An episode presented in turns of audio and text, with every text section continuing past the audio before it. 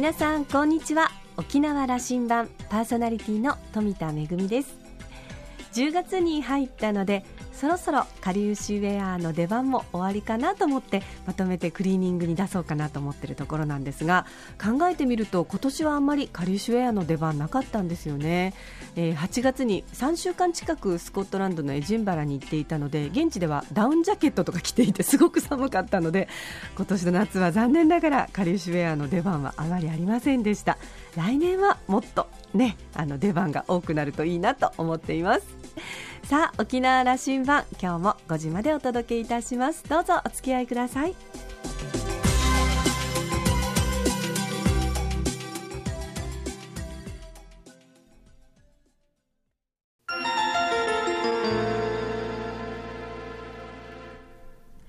那覇空港のどこかにあると噂のコーラルラウンジ。今週は元郵政民営化防災担当大臣の下地幹夫さんとラウンジ常連で沖縄大学地域研究所特別研究員の島田克也さんとのおしゃべりです。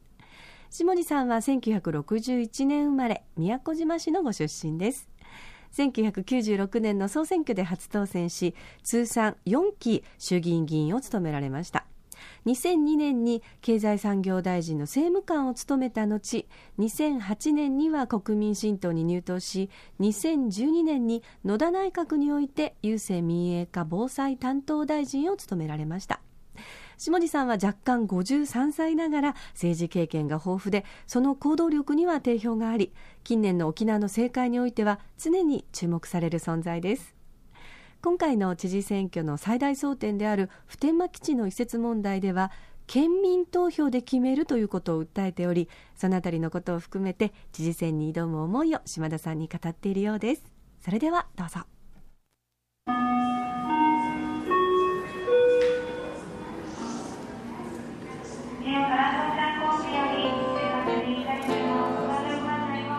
下地幹夫さんをお呼び止めしました。今日はありがとうございます。よろしくお願いします。選挙ですね。選挙ですね。あの下地さんはね僕あの同じ年で1990年代の真ん中ぐらいから世の中まあ関わってきてだから沖縄の政治構造をこういつもこう変えよう変えようとする人であり続けていますな。20年経ってるけど。20年経ってますね、うん、32で立候補しても53ですからね、ああ。の僕 早いですよ、えーと、30の時に世の中のことを見始めた僕らからするとその時の下地さんもいてね、同じ年を重ねて。でちょっと振り返ってほしい、えー、国今どんなこと起きています？今の安倍政権なんかどんなふうに見えます？安倍政権を見ていると、まあ、彼らの課題の大きなポイントは経済政策だと言って安倍政権できたんですね、アベノミクスという、まあ、インフレを作ってやるという話をしたんだけどやっぱ彼の本質が出てるね、集団的自衛権見ても。やっぱ選挙の時にはものすごくその不況をアピールして、ね、それでいって経済を成長させて皆さんの生活が変わるよということをものすごくアピールした政策を打ち出してるんですけどやっぱ彼がやりたいのはですね日米同盟とかね集団的自衛権とかねもうとにかく好きなんですよ。オタクなんですよ、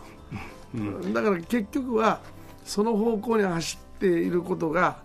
当初の目的の経済政策がうまくいかなくなってきたときに私は国民がパッと目覚めるんじゃないかと、うん、あのそのことまでは分かってる人たちも多かったんだけども、うん、それはまあ経済政策がうまくいくならまあまあというところもあったんだけどもその辺経済政策に関してはどうです？今円高になってるでしょ、うん、あれだけ公共投資を出し異次元のこの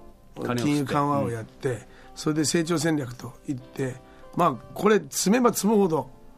あのインフレになるような仕組みなんです、円高になるような、円安になるような仕組みなんだけど、もうイギリスのスコットランドがドーンと出ただけで円高になっちゃうんです、うん、経済っていうのはそう簡単にですね、そう簡単に自分のシナリオだけで国家っていうのは動かないことを彼いっぱい知ってるはずなんです。しかし今私は不安定な状況がこれだけイスラム国の問題が出てくると日本という国家が一番安全保障に弱い経済体質だから私はうまくいかなくなってきてるんじゃないかなというふうに思いますね。それと読み間違いしてるのは円安になったら輸出が伸びると思った、うんしかしもう伸びないんですよね。構造的に日本の経済構造変わってたわけでね。そうですそうです。蓋開けたら、あ本当かよって感じになってるっていやだってもう本当に輸出が伸びないってことはもうみんな海外にもう拠点作っちゃったんですよ輸入するものだけが上がっちゃって。そうです。やっぱ逆が、ね、逆の円高政策で景気を良くするというそういう発想は全く持たずに、インフレ作って円安で、ね、輸出を伸ばしててもう旧体然とした考え方にちょっと壁が来たんじゃないかなと僕は思ってますけどね。日本人の資産目減ってるわけですからね、はい、そう沖縄。は、僕は沖縄はこの20年走ってきましたよね、まあ、沖縄一番は貧困ですよ、あの基地問題に隠れてるけどこれ今回私が知事選挙で一番あぶり出したいのは貧困。貧困という言葉ストレートに、うん。貧困なんですか？貧困なんですよ。格差とかいう言葉いや格差じゃない貧困でです。もう200万でしょ？平均所得が。それでで今貧困率というのが沖縄29%全国が14%が2倍。この那覇市なんか30人に1人が生活保護でこれが何を生むかといったら児童虐待が出てきてこれが10年間で25倍ぐらいになってそれでで自殺のこの数がね多くなってくる。なんかもうこのサイクルが悪いサイクルが悪循環のサイクルが今沖縄に蔓延してるんですよ。それを下井さんはこの基地問題だけにウェイトをかけた議論政策が多かったのでそそこのところをなおざりにしたというふうにおっしゃってるわけ、ね、いやもう間違いだって言ってるんですこれは小泉さんのワイン酒と一緒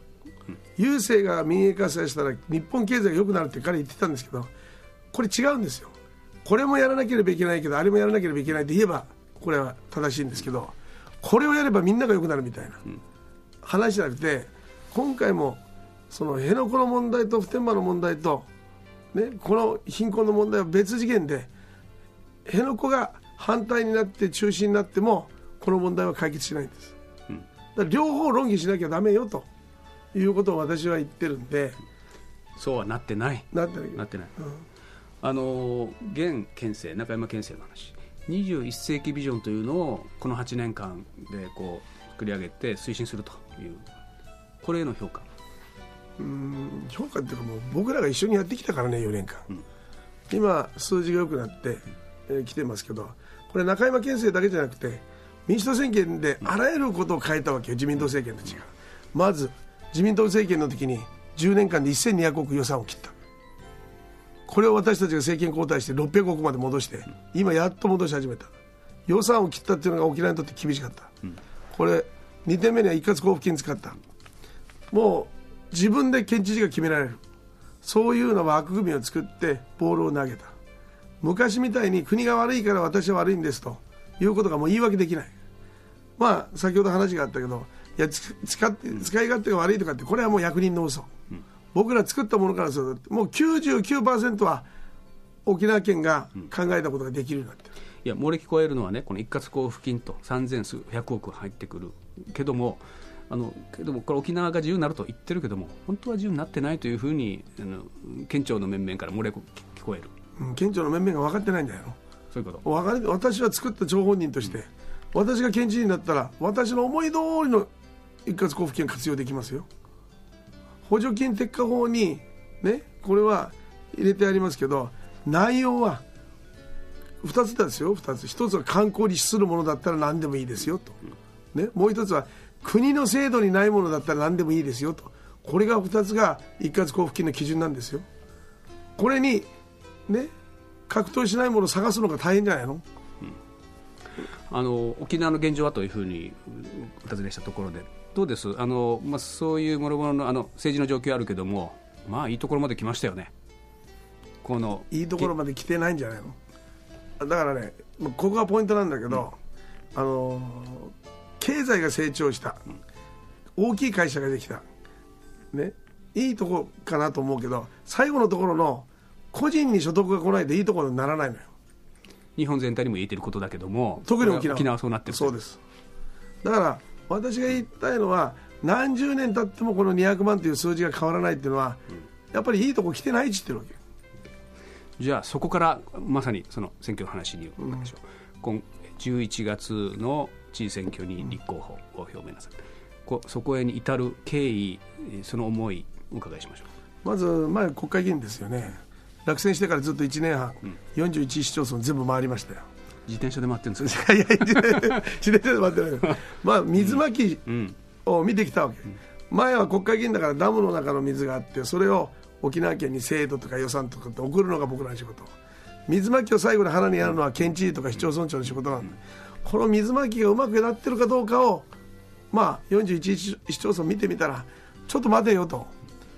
僕らが考えてる一括交付金の使い方じゃなくてこれじゃ成果出ないんじゃないかと。そういうようなことを私は感じるようになってきたと。これが1点ありますね。それと2つ目にはやっぱりこの基地問題。これ解決しなければいけないけどこの問題を旗にして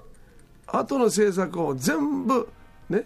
あの葬り去ろうとしてるかのように見えるほどの今のこの沖縄の雰囲気は危機感を覚えるんですよ。だからこの状況からしたらやっぱり下地幹夫が出ていってこの基地問題も解決すればこの貧困対策も解決すると。この2つをやるという経験がね国会議員でもう17年やってますからね、大臣もやったしいろんな経験積んできたんで私がやるということが私は沖縄が変わる要素になるんじゃないかと思って今回は出馬すると。あの琉球新報沖縄タイムスを見ても政治面これもあの普天間、まあ、一色とは言わんけども見る人から見れば一色ですよね、ね、そうですそうですそうじゃそうじゃないだろうとおっしゃってるわけね。もう巷歩いたらそうじゃないんですよ、うん、あのそこでそのその政策についての下さんが出してきたあの訴えはこれもう県知事選挙じゃなくて県民投票で決めようじゃないかと言っていると。ここそうおっしゃってるんだがしかしやはりそれはリーダーになろうというものご自分の意見をそこで示さなきゃいけないじゃないかという注文に対してはどうお答えになります？あの今度の知事選挙は、うん、もう18年経ってる上で解決できない問題を解決しなきゃいけない問題なんで12年目の時は私は反対です賛成ですというのは大事ですね。中山さんは賛成と言って反対と言って賛成に回って言ってきた。尾長さんはずっと辺野古を進めてきた人が今度反対って言った。下地幹夫は、ね、嘉手納統合行って、まあ、辺野古と言ってこのまで選挙に負けた。お互い主張はしてきてるわけ。4回の知事選挙やり5回の名護市長選挙やり賛成の知事反対の知事、ね、全部主張してきてるんですよ。だけど問題は解決化してないということよ、うん、ね、解決をするためにどうするかということを考えて提案するのが今度の知事選挙であってですね。私は賛成です。私は反対ですとそんなことを言うことが何の意味があるかというぐらいの気持ちなんですだからはっきりと解決する手法は何なのかというのを示してそれが具体的であるべきだというのが今度の選挙なんです。だからあの先延ばしとかってよく琉球新報書いたりするけども、まあ、勉強しないでよく書くなと思うんだけど6か月以内に選挙するって言ってるんですよ県民投票。その,、うん、その方法を示してくださいな。そこでね、うん、その6か月以内とね、でまあ一つ県民投票ってこれあのこれイメージできますか？できますよ、だいたい新聞に書いてあるように小長さんを選んで反対の意見が沖縄の声だとか中山さんを選んでこれが賛成の声だって言うけど小長さんに票を入れる人ってねね、小長さんの反対は嫌いでも、ね、小長さんに付き合いがあるとかお世話になったとかって政治家を選ぶ時はそういう要素が出てくるしこの人が嫌いだからこれ選ぶっていう要素も出てくるわけ。だけど本当のこの政策が沖縄にとって沖縄県民の賛成か反対かっていうのはスコットランドのようにね白か黒か分かりやすい二者選択でやって初めて物事が浮き彫りになるんです。これ賛成と反対とこれ分かりやすくしようという共有するんであれば、はい、それは県民大多数が反対という方向だろうとこれ。まあ、それもだから決めつけちゃいけない。ね、分かった。で、セカンドオプションという方をなさいますね。はい、まあ、あのそれ、反対だとなったときに、さあそれ、それでもあの国との関係になってきたときに、どういう手段でこれ解決していくんだというところまでは、やっぱあの示しておかないと。あこれはね、うん。今私の経験からすると、県民投票の結果が出たらセカンドオピニオンというものはセカンドプランというのはね、それ示す、しかし今私がセカンドプランを示したらねこの新聞社は何て言うかって言ったらセカンドプランをやりたいための県民投票かって言うんです。もうこういう罠に引っかかっちゃいけない。もう今までありとあらゆることを書かれてきたものからすると今は県民の民意を見ることが大事分かった。あの基地問題に関してはもうあのそれこそ冒頭の話じゃないけどもこれもあるけども次の政策も大事だという話。その時間ちょっとあと数分らしいですから、あのその他の政策のことさすがに下地さん面白いキーワードいっぱい出してこられてる。いくつかお話しなさってください、これ実現するぞと。まず1点目は、教育費の完全無料化やる。保育園幼稚園学童学校給食。これ全部ゼロです。来年の4月から。もう東京大学に入ってる子どもの親の平均所得1000万超えてもう所得格差がもう完全に教育格差出てる、そう分かる。やりたいけども、うん、それは民主党政権政権交代してやるやろうとしたらできなかったことがある、うん、それから沖縄の中のなんか市長たちが何人かの市長がやろうと言って全然できない、まあ、あの人たちと同じレベルにしないでもらいたいんだけど、まあ、一応財源は、皆さんが納めてる税金が950億円あるから。沖縄県民が納めてる税金が県に払って。これが1点と。あと一括交付金のこの1500億あるんで2400億の中から私たちはこの財源を作ろうと思ってます、ね、教育プランですね。はい。次は？やっぱり経済ですね。やっぱ経済はね基準が3つある、うん、1つは地元ちゃんとが頑張れるようなプラン。2つ目はとにかく沖縄の産品を外に出す。もう沖縄だけで売る、うん、そういう産業にしちゃいかんと、うん、それに私たち力入れる。3番目には沖縄に投資をさせる、投資をさせるもうこのプランをやっていく。まあ4つ目はやっぱり夢をね追いかけるようなプランをやる、まあ、この4つをやっていけば具体的なものができる。まあ、前の2つ、3つぐらいは稲峰県政、中山県政も、まあ、ほぼ同じことを言ってこうやってたわけですが、そことの違いは？違いよ、プランの大きさが違う、中山県政の8年間で何か大きなプランあります？私が言ってるユニバーサル・スタジオやるとか、ね、コンベンションセンター5万人規模やるとか、ね、ボールテーマパークやるとかって、この中山さんの8年間でこれがあったからなんか変わったねっていう構造的な大きなものってないですよ。それが4番目の夢ということにつながるということそうそうそう。それを地元でやっていかなきゃいけない。それを今は企業誘致してるわけ沖縄の人が全部お金を出してお金を出して全部建物も作ってあげますから工具まで準備しますから来ていただけませんかというけど僕はこれなしで言ってる、うん、そんなのはもう終わったと。もう私たちは自分のお金を持って沖縄に投資する人と沖縄の企業が台湾やシンガポールに行って、ね、自分の品物を売るときには協力する。こういうようなねもうやり方に変えていくんです。だから中山さんや、ねまあ、稲峰さんのこの時代と全く違う発想で私たち経済政策作ろうと思ってますから。確かに沖縄が、まあ、卑下する時代は終わりましたよね。もうなんかね差別を受けてるとかさそういうふうなもんじゃなくてうちものすごくいいのいっぱいあるからもう心配せずに後進むだけなんただここに政治リーダーがいなかった。だから強い政治リーダーがいれば変わる。だから私が知事になったらね私が知事になったら官邸に行って知事になりました下地幹夫ですって行きませんよ。安倍さんに来てもらいますよ沖縄まで。新しい知事に会いには。そういうふうなこの強い沖縄を示さないと沖縄問題って解決しないんです。あのこのその政府との関係、それからこの東アジアの中国との関係、台湾との関係、こんなことを少しやっぱ歴史的にやっぱ中国、ね、台湾との関係は大事。ただ尖閣っていう問題があるから、うん、毅然とした態度を取るのは大事です、与那国の自衛隊が配備されるとか、まあ、それは私は認めてますから、やっぱり国境の街はしっかりと自分で守るということはやります。しかし民間交流や沖縄の歴史から中国とどうやってお付き合いしていくのかというそれの日本と中国のこの今の状況の中で沖縄が役割を果たせるものがあったら果たす。そういうようなことだけは私は取り組んでいきたいというふうに思ってますね。あのあと1分で、えー、車が出るそうです、えー、知事選挙もうこれからまた中入っていくんでしょう。あの最も訴えたいこと改めて訴えたいこと、えー、そして県民に約束すること、最後に、まあ、一番訴えたいのはとにかくこの沖縄の今の現状を変えるためには政治指導者変えること政治指導者を変えない限り同じことの繰り返しをやってきてるから。ダイナミックに政策を変えるためにはやっぱトップ変えること。私はこのことをやりたい世代交代やりたいというのを言って県民に約束するのは私が言ったように解決する。辺野古は解決する。そしてこの所得倍増であったり沖縄の貧困をゼロにする。そのためには教育費の完全無料化をやったり経済政策を作ったり、まあ、このプランをですねやっていきますから。まあ2つの大きな柱。とにかく辺野古は解決先延ばしはしない。これが私の考え。所得は必ず4年以内に300万を超えるような沖縄県民の所得を作るこういうことをですねやっていこうと思ってますね。沖縄の歴史的な時代の転換期ですね。いや大きいですね。だから出馬するんですよ。小長さんと中山さんだけではこの沖縄の未来を語るには少し私は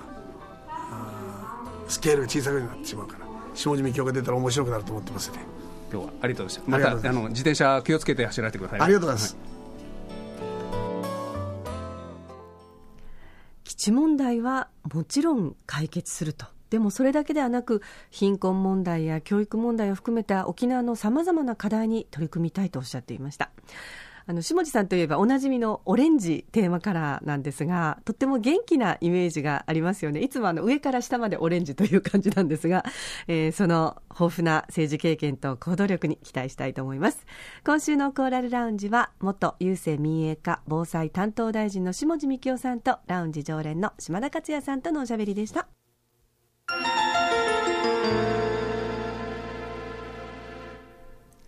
めぐみのあしゃぎだよりのコーナーです。今日はですね、今度の土日と、えー、コザミュージックタウン1階の特設ステージで行われます第3回ニーウトウマチーのお話です。これ、ニーウト、根っこの音、ルーツの音と書くんですけれども、一人一人が足元にあるルーツ、宝物と再会を奏でる日ということで、リンケンバンドやソンダ・エイサー、イジュヌ・ターファーク、泡瀬のチョンダラをはじめ、様々なミュージシャン、団体の皆さんが出演します。えー歌って踊って演奏して根っこの音にみんなで感謝しよう。そして世界に配信しようということであの参加者の歌はですねライブレコーディングして iTune から世界へ向けて配信されるということなんですよね。今度の同日11日12日とえコザミュージックタウン1階特設ステージでえ観覧は無料雨天決行となっています。ぜひお出かけください。めぐみのあしゃぎだよりのコーナーでした。沖縄羅針盤のこれまでの放送はポッドキャストでいつでもお聞きいただけます。ラジオ沖縄もしくは沖縄羅針盤と検索してホームページのポッドキャストでお楽しみください。沖縄羅針盤今週も最後までお付き合いいただきましてありがとうございました。そろそろお別れのお時間です。パーソナリティは富田恵でした。それではまた来週。